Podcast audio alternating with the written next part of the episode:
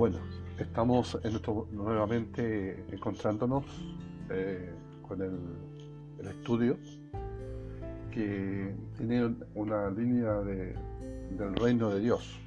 ¿ya? Eh, como reiteradas veces he hablado y he estado también compartiendo algunos estudios de autoridad espiritual eh, de, de Lee, de un, cinco segmentos del capítulo 1, eh, dando como inicio ¿ya?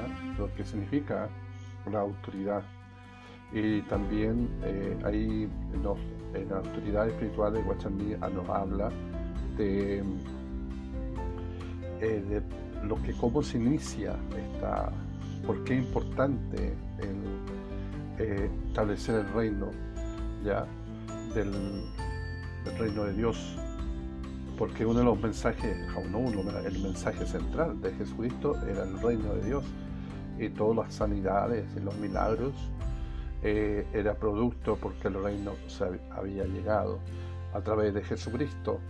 Pero también cómo eh, el apóstol Pablo a través de las epístolas nos enseña cómo vivir en el reino, que más, más allá de una estructura religiosa, una estructura que, por, por años, que en, cierta forma con buenas intenciones ha hecho eh, y ah, por, organización eh, para que la palabra de Dios pudiera ser implantada ya en los corazones de las personas también para alcanzar a muchas personas a Cristo, pero empezaron a desviarse a lo que es la esencia del Evangelio de, Dios, el Evangelio del Reino. Eh, por ejemplo, el énfasis que siempre se habló de Jesucristo es el Salvador y que es el Salvador, no, no cabe duda, ya, pero quedó ahí.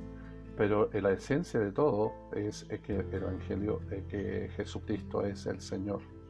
Entonces, lo que eh, los dos segmentos que he estado entregando de Jesucristo el Señor, eh, esto es, de todas maneras, es un apunte de un libro llamado eh, Jesucristo es el Señor de Jorge Mitian, de un, escritor, pastor, un gran, un gran siervo del Señor, y que por,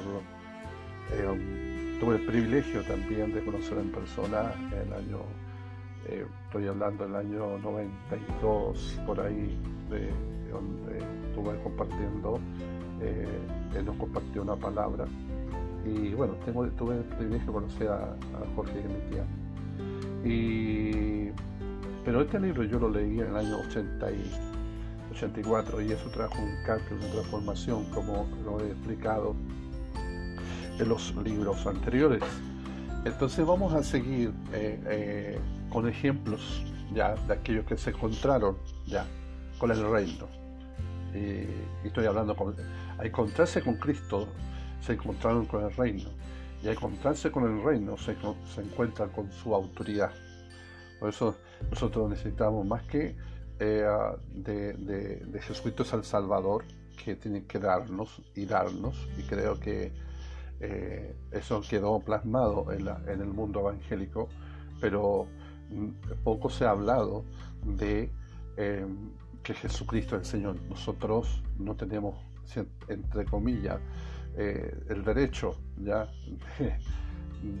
a pesar que el Señor dice pedir o se os dará, eh, y la abrirá, habla de la oración, ¿cierto?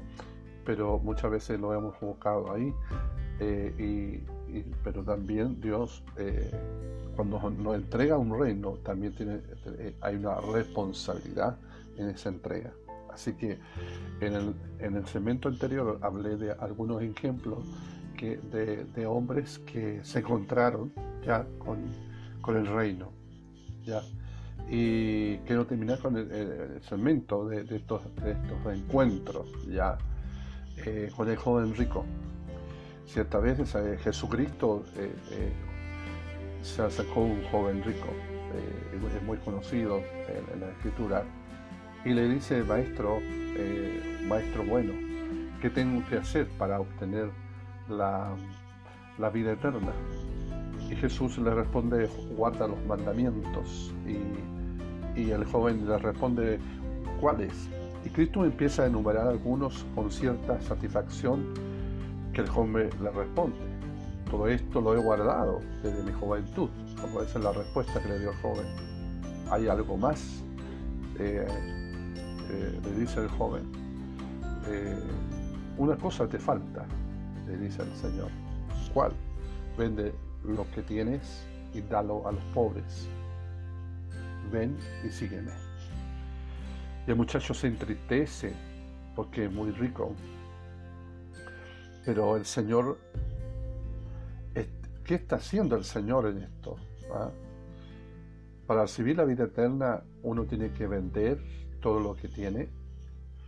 Si hubiera estado en la rueda de los discípulos como una antigua mentalidad, le hubiera dicho a Cristo, como los discípulos, ¿ya? Con una antigua maestro, permíteme una palabra, más de algunos le habría dicho. Eso lo que le has dicho al joven no es bíblico. ¿Dónde menciona la Biblia que para entrar en el reino de Dios uno debe vender todo lo que posee? ¿Acaso no es gratuita la salvación? El joven se encuentra frente a la puerta del reino. Casi entra, pero no entró toma una actitud que parece decir, todo lo que tengo es mío. Yo soy el dueño y señor de mi vida y de mis posiciones. Luego se da media vuelta, mira a Cristo por última vez y se aleja para hundirse en la tristeza y las tinieblas. Cristo queda mirándolo y dice en cierta forma, ya, lo vamos para abracear. Lindo muchacho, parecía estar tan cerca, pero no pudo entrar. Eso nos hace reflexionar a nosotros eh, y también hacer una, una, retrospección a cada uno de nosotros de cómo estamos llevando, llevando en nuestra vida cristiana. ¿Estamos dentro del reino o fuera del reino? Porque implica que estar dentro hay uno que está mandando y ese que, manda es Cristo. Y aquí vemos un joven que no entró, aunque tenía buenas intenciones, pero no entró. Cuando ya su figura se pierde a la distancia, Cristo suspira y dice, cuán difícil entrarán en el reino los que tienen muchas riquezas. Ahí da la posibilidad que pueden entrar, pero es difícil aquellos que tienen, eh, tienen su propio reino, sus propias prioridades. Pero, ¿qué es que para, que para entrar en el reino de Dios hay que vender todo lo que posee? Es la pregunta que se queda en esta experiencia. Al entrar al reino no es cuestión de vender o comprar. Hay un solo requisito, reconocer a Cristo como Señor de la vida. Si Cristo es mi Señor, es Señor de todo, lo que soy y tengo. Pero si no es Señor de, de todo, sencillamente no es mi Señor. Fuerte declaración, hermanos. Es todo o nada. ¿Ya? Porque no cabe duda acá que si el joven dice, eh, ya Señor, voy a vender todo lo que tengo para seguirte, eh, el Señor dijo, no, no lo hagas. Solamente quería ver dónde estaba tu corazón. Porque más, más adelante el Señor habla en su enseñanza que donde está el corazón, ahí está nuestro tesoro. ¿Ya? Pero si no es Cristo el, todo, sencillamente no es mi Señor. No es. Este conflicto que hace sucumbir al joven rico. Cristo le dice a otro, hace otro llamado, sígueme. Señor, ayer falleció mi padre, deja que lo enterremos hoy y, después te seguiré. ¿Qué diríamos nosotros en tales circunstancias? Oh, lo acompaño en el sentimiento, diría el Señor. Vamos a orar por, ti. Vaya nomás, entierra a su, a, su papá y después me sigue. Cristo en cambio le dice, deja que los muertos tierren a sus muertos y tú sígueme. qué exagerada me hubiera parecido ante la demanda de Cristo a este joven.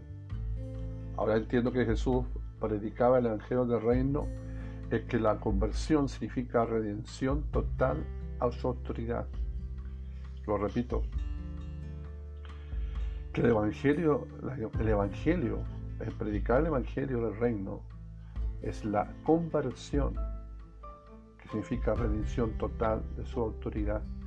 En otras palabras, eh, una cosa es eh, eh, de aceptar a Cristo como Señor en nuestra vida, pero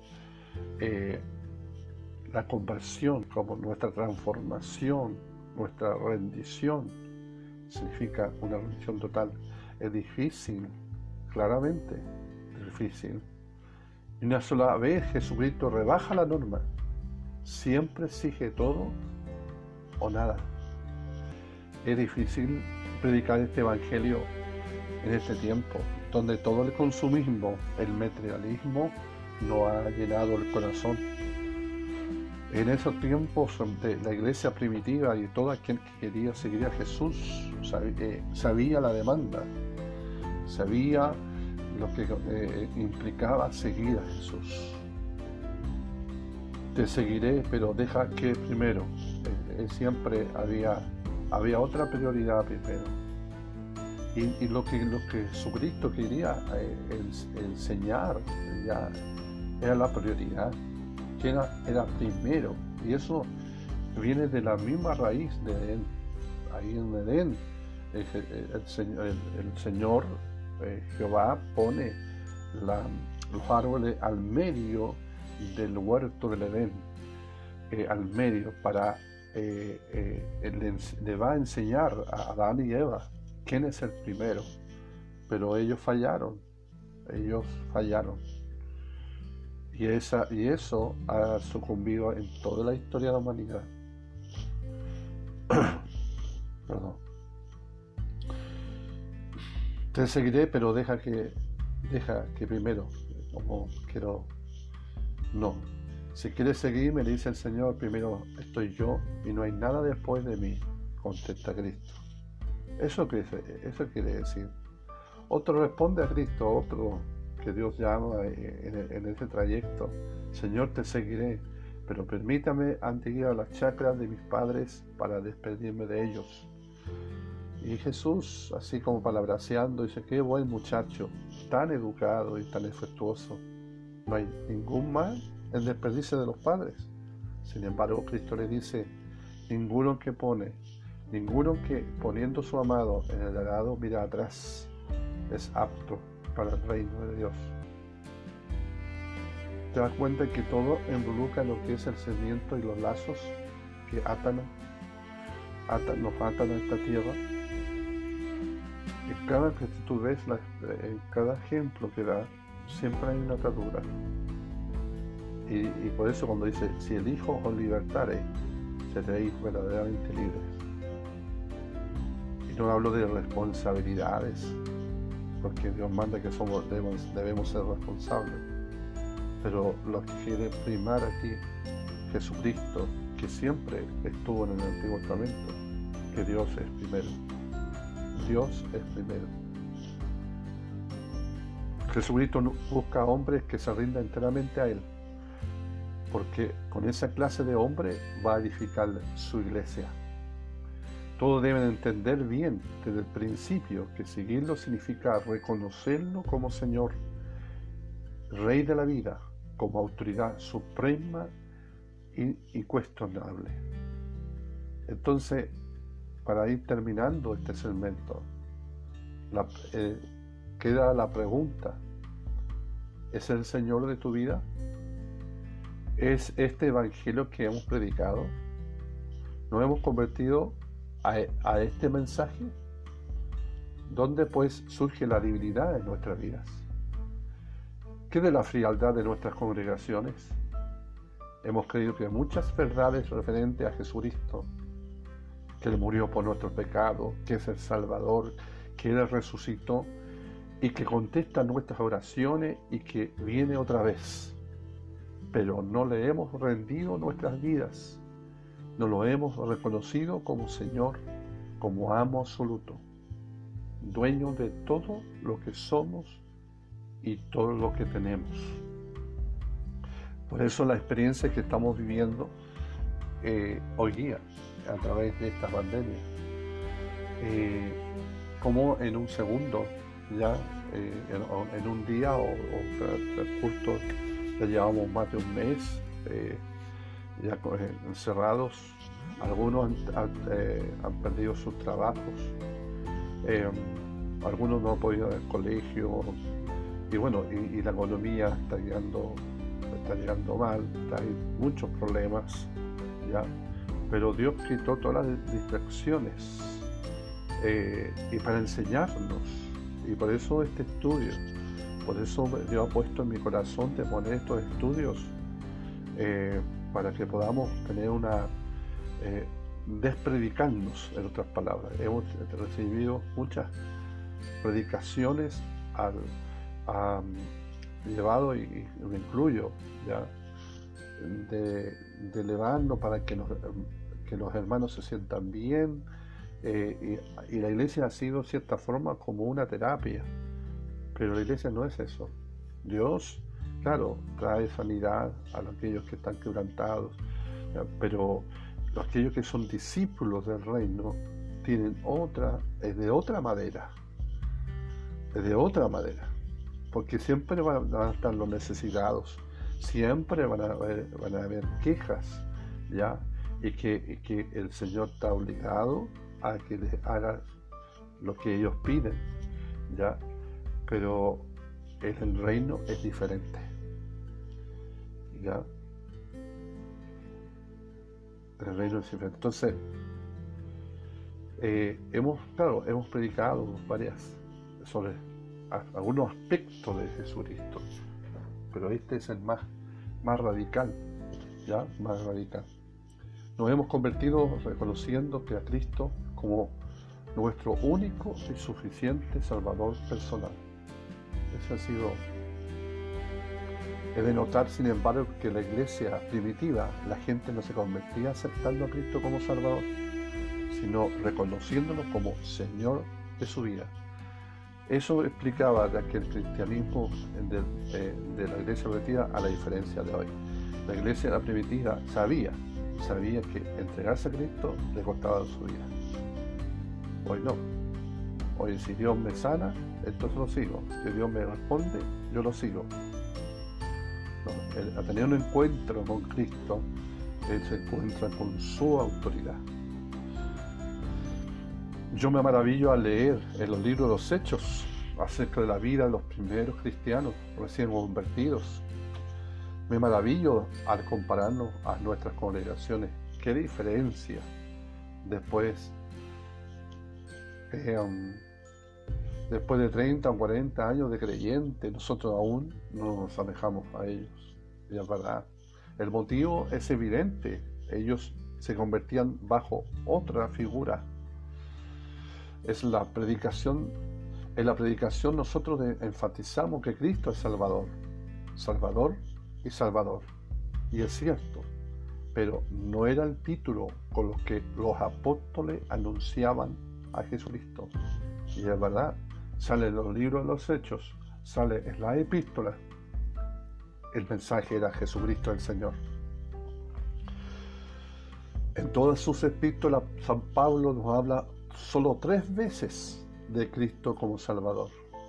En algunas otras ocasiones que aparece el término Salvador es referido a Dios Padre. Sin embargo, la palabra Kyrios sale 300 veces. ¿Qué proporción?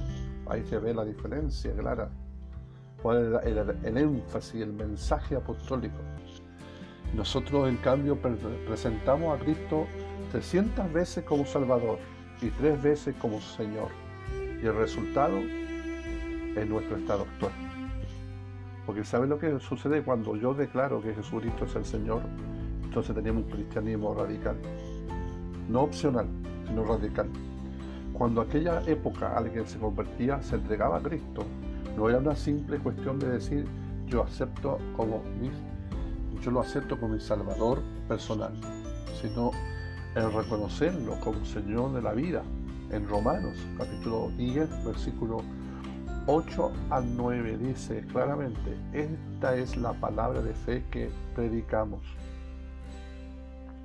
Si confesares con tu boca que Jesús es el Señor y creyeres en tu corazón que Dios lo levantó de los muertos, serás salvo. ¿Cómo opera la salvación? Por confesar con la boca a Jesús como Señor y creer en el corazón que Dios levantó entre los muertos. En otras palabras, encerrando todo esto, eh, solamente uno es salvo reconociendo a Jesús como Señor. Ahí recién es salvo.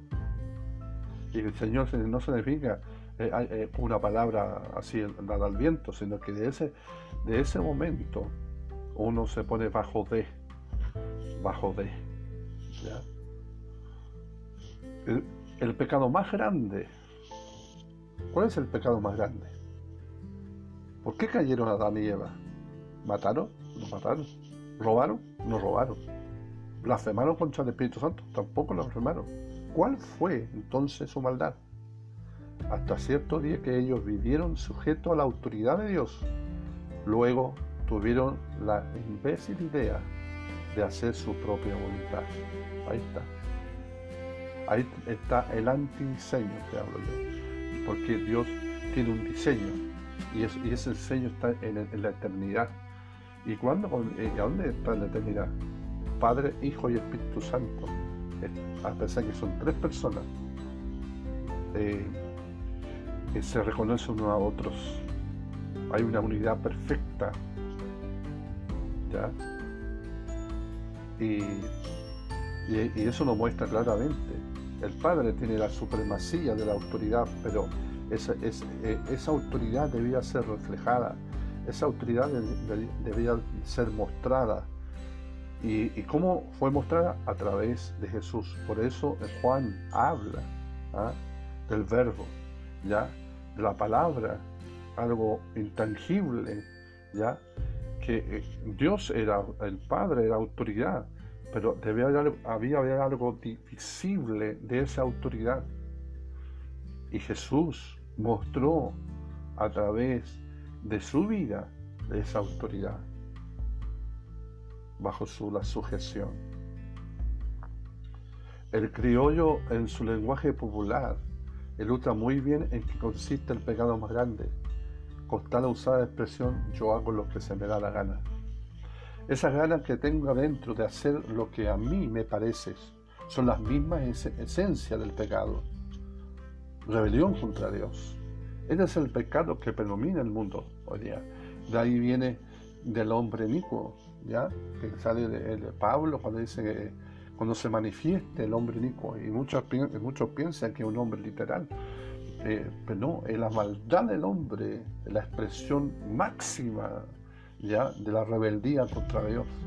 Y lo estamos viendo hoy día, eh, todos lo dejamos, lo estamos viendo. Ya y bueno, la Biblia señala que en los últimos tiempos el pecado se multiplicará, ¿te das cuenta? Y es verdad. Y por eso dice, la maldad se va a multiplicar, Jesucristo lo dijo, y el amor de muchos se enfriará. La gente cada vez que tiene menos vergüenza de hacer lo que se le ocurre, ya no hay respeto a las buenas costumbres, ni a los mayores, ni a nada. ¿No te das cuenta? La descripción que hay hoy día es un espíritu que domina en el mundo, tanto, tanto en padres como en hijos, en patrones como empleados, en todas las órdenes de la vida. Ese espíritu se nos ha contagiado a nosotros, los que nos llamamos miembros de la iglesia, porque podemos leer la Biblia, orar, testificar, ganar almas, predicar, hablar en lengua y hacer muchas buenas obras y sin embargo seguir haciendo lo que nos da la gana. Fuerte, fuerte está esta palabra. Qué, qué tremendo, qué tremendo. Imagínense, yo una vez decía, enseñaba el Instituto Bíblico que los, creyentes comunes y corrientes en, el libro de los hechos, creyentes comunes y corrientes, hoy serían libres. Porque ellos cuando se entregaban, se entregaban de lleno. Y no solamente por un periodo de tiempo, sino hasta la muerte. Por eso morían cantando. Por eso no, ellos no, no, no le importaba cuando eran torturados o cuando eran quemados, porque ya la insigne en su alma ya lo tenían. ¿En qué me refiero a eso? Ellos sabían que estaban hechos para, así como corderos al matadero. Sabían, sabían eso. No había nada que los apegara a este mundo, porque su vida ya era de otro. Y su vida le pertenecía a otro. Y ese otro es Jesucristo. Señor, en tu nombre hicimos esto y aquello, dice la escritura, dice el Señor por ahí, ¿cierto? Echamos fuera demonios. Más Jesús dice, apartados de mí. Pero, Señor, en tu nombre profetizamos. Apartados de mí, obrador de iniquidad. Nunca os conocí. ¿Por qué no todo? Porque no todo lo que me dice Señor, Señor, entrará en el reino de los cielos. ¿Te das cuenta? Sino lo que hace la voluntad de mi Padre que está en los cielos. ¿Ya? Cuando dice esas palabras, mira, no me he dado cuenta, pero dice, dice, no todo el que me dice Señor, Señor entrará en el reino de los cielos. Nosotros siempre estamos pensando allá, allá, allá cuando nos muramos. No, el reino está, está aquí también. Entrará en el reino de los cielos, sino el que hace la voluntad de mi Padre que está en los cielos. ¿ya? está en los cielos, eh, está en su reino. Jesús trajo el reino. Jesús trajo el reino. Entonces, que hace la voluntad de mi Padre que está en los cielos. Porque cualquiera que oye mis palabras y no las hace, quizás las oye, las crees, las predica, pero no las hace. Lo compararé a un hombre que edificó su casa sobre la arena. Vino la tempestad, la inundación y fue grande su caída. Pero cualquiera que oye mis palabras y las hace, lo compararé a un hombre que edificó su casa sobre la roca. Y vino el río y la inundación y la casa permaneció. Edificar sobre la roca es reconocer a Cristo como Señor de la vida y vivir cada día evidenciando ese reconocimiento. Dios en estos últimos tiempos está levantando un pueblo diferente. Y eso no, por eso no cabe duda que esta pandemia es una estrategia de Dios. Es un movimiento del ajedrez, que yo digo. Y que aquellos que conocemos al Señor, si no entendemos, vuelvo a repetir, no entendemos lo que Dios nos está hablando por medio de estas circunstancias, no va a haber otra forma, como eh, incluso Isaías, como una de sus el primer capítulo dice que el burro conoce, conoce su pesebre, jamás esa palabra, conoce su descanso, más mi pueblo está falto de entendimiento. Eh, si no entendemos, eh, porque ya no, por mí, no lo vamos a entender. Porque está hablando de esta generación y incluye, me incluyo yo y lo que están delante de nosotros y después de mí. Si no entendemos entonces no, sé qué va a tener que suceder. Eh, eh, no, no, nos pongamos como, como eh, Tomás, parece que dice, o Felipe, no recuerdo un momento, cuando dice, muéstranos al Padre y nos basta. quizás estamos esperando eso, que ven al, Señor así en, carne y hueso para creer. La misma para y ahí el Señor dice, tanto tiempo he estado contigo y no me, no me habéis visto. Entonces, eh, el Señor siempre ha estado con nosotros, siempre ha estado con nosotros. Pero no, hemos visto su mano quizás, no hemos visto su misericordia. No hemos visto que Él está, que todo está, todas las cosas que, todos los movimientos que ha hecho, ha sido para ser formado para ser hijo del reino. ¿Ya? Conversábamos un día con un hermano. ¿Cuál es el nombre que nos dio? Ese nuevo nombre que nos dio.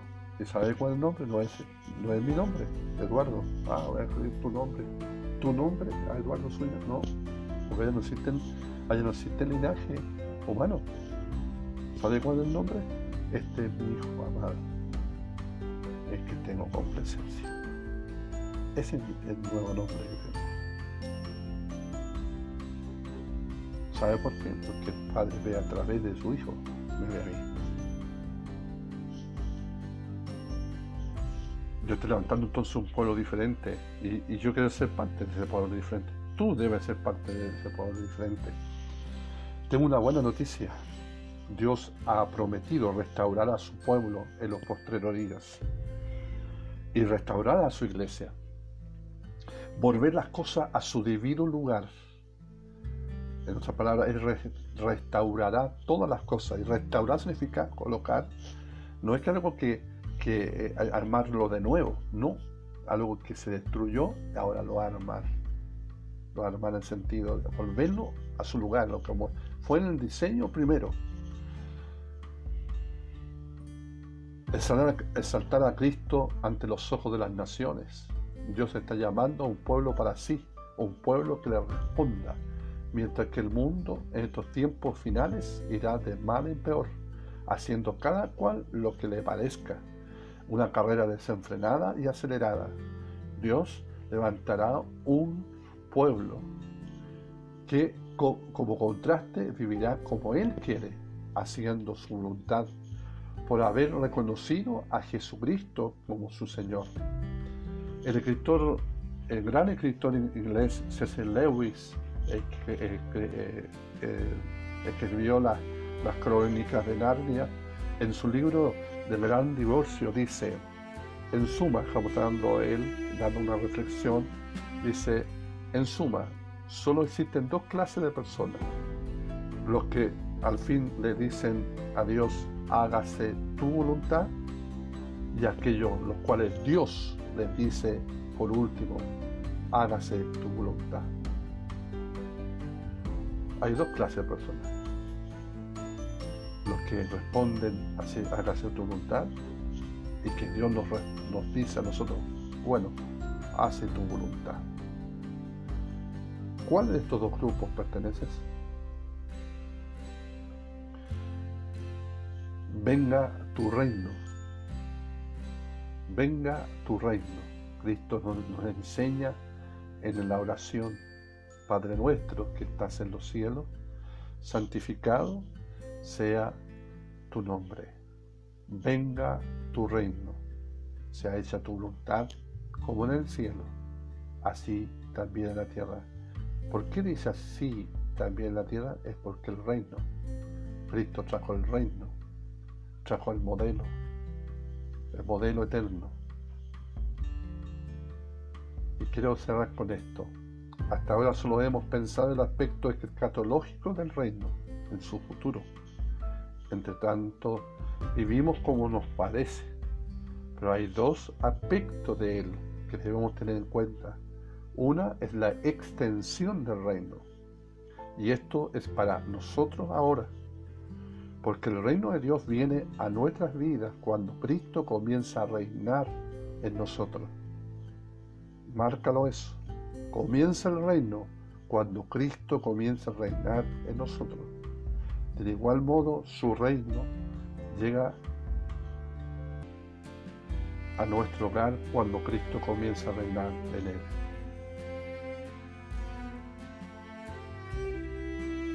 Quiero dejar hasta aquí creo que es suficiente, que ojalá que puedas eh, eh, sacar apuntes si fuera eh, necesario y, palabras que, que están impactados. Así que estamos confrontados, de cierta forma, confrontados al reino, porque Cristo es el reino. Cristo es el reino, porque por Él y para Él fueron hechas todas las cosas. Así que un abrazo y que Dios te bendiga.